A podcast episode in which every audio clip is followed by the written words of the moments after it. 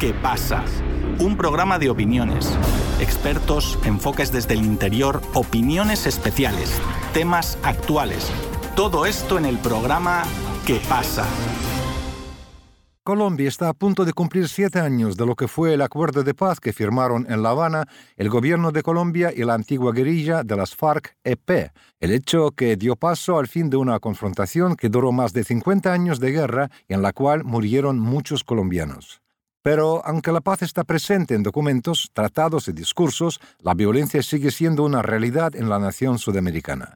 Ahora las víctimas de la violencia son los mismos firmantes de la paz, de las antiguas FARC, quienes hasta la fecha cuentan con una lamentable cifra de 400 exintegrantes de esa guerrilla que han sido asesinados.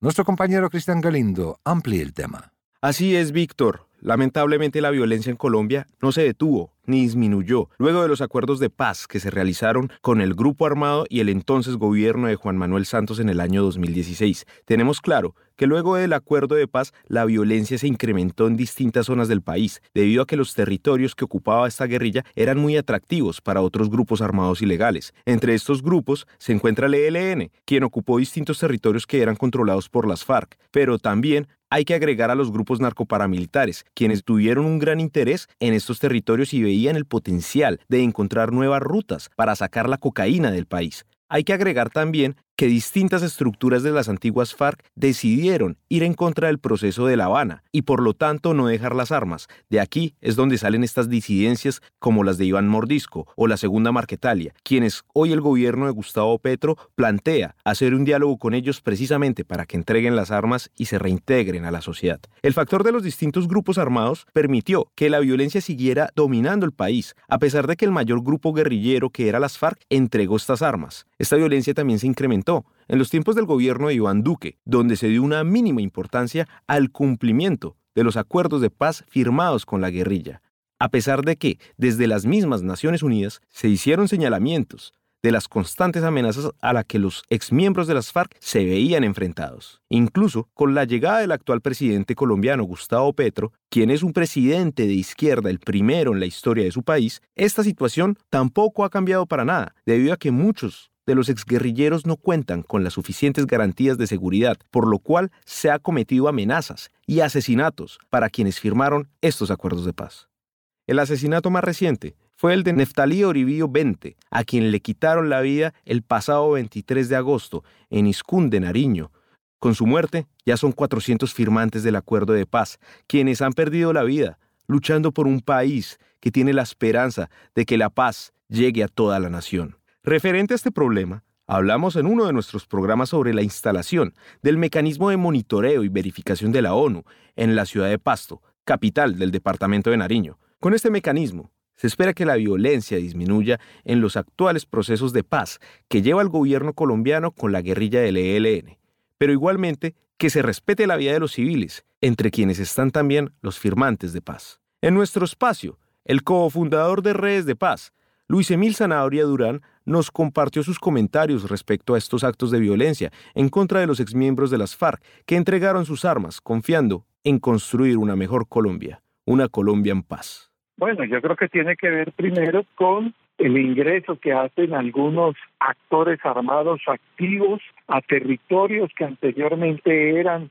zonas, digamos, de dominio de las FARC que, hicieron el acuerdo de paz y porque la mayoría de esos firmantes del acuerdo están promoviendo la paz en los territorios, están promoviendo que se supere los cultivos de uso ilícito como la coca, están promoviendo la reconciliación, están defendiendo el medio ambiente y creo que hay unos intereses de los actores armados activos en que nada de eso suceda en el territorio. Igualmente, les compartimos acá los comentarios de un firmante del acuerdo de paz, el señor Gabriel Hernández, quien en estos momentos se encuentra en los territorios de Anoría, Antioquia, y precisamente también ha vivido lo que es la violencia en el país luego de un tratado de paz, un tratado por preservar la vida en Colombia. Hola señor periodista, le saluda un firmante de paz conocido en las filas de las distintas FAREP como Gabriel Hernández. Mi nombre es José Luis Naranjo. Mire, nosotros firmamos un acuerdo de paz en la ciudad de La Habana, en Cuba, donde considerábamos de que iba a establecerse realmente el fin del conflicto. Desafortunadamente no es así. Colombia es un país sumamente conflictivo, muy complejo. Desgraciadamente van cerca de 400 compañeros firmantes de paz asesinados y hasta ahora ese baño de sangre no para. Aquí se está repitiendo lo que sucedió en el año 1985 con el surgimiento de la Unión Patriótica, que fue un movimiento político o una fuerza alternativa de poder que surgió con los acuerdos de la Uribe en el expresidente Belisario Betancourt y el antiguo secretariado y desafortunadamente se dio un baño de sangre de más de 7 mil muertos, entre ellos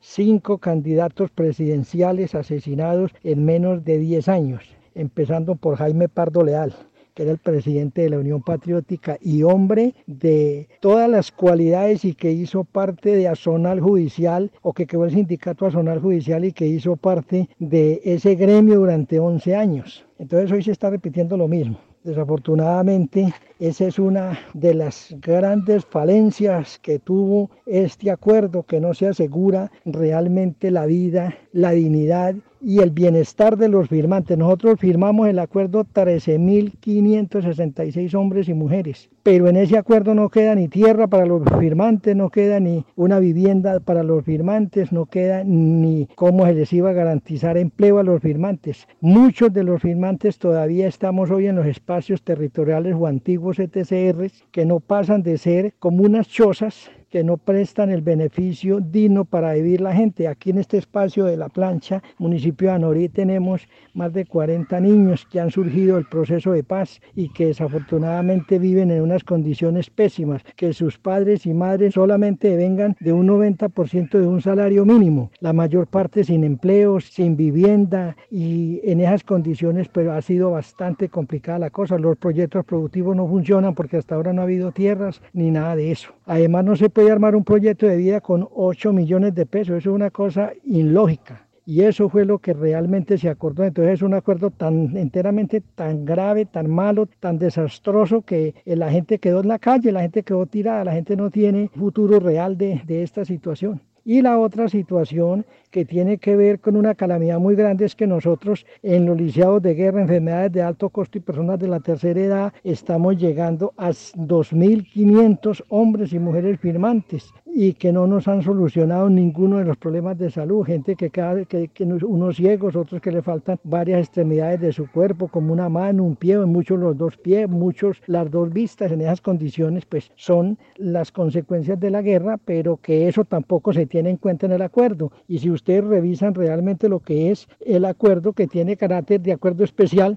que está depositado en Berna, Suiza, que la ONU pues ha estado como segunda misión muy al tanto de toda esta situación y que le agradecemos mucho y que ellos han hecho lo que han podido porque usted también deben saber que este mecanismo o la ONU es, son invitados especiales y que con la situación de Colombia, pues es muy difícil que un ente internacional pueda decir es que hagan esto o hagan aquello, porque si dice eso, sencillamente van a decir que están entrometidos en asuntos internos de Colombia. Entonces esa es una realidad. Y la otra realidad concreta, y, así sin más ni más, es que el tema desde la parte pues de los líderes que quedaron al frente de esta tarea, al frente de los firmantes y al frente de la reincorporación como tal, pues no han jugado el papel que debieran jugar y por eso también han habido divisiones en los mismos firmantes. Entonces unos pues nos organizamos en una cosa, otros nos organizamos en la otra y es así como la situación entonces también es un poco más compleja. Entonces es eso.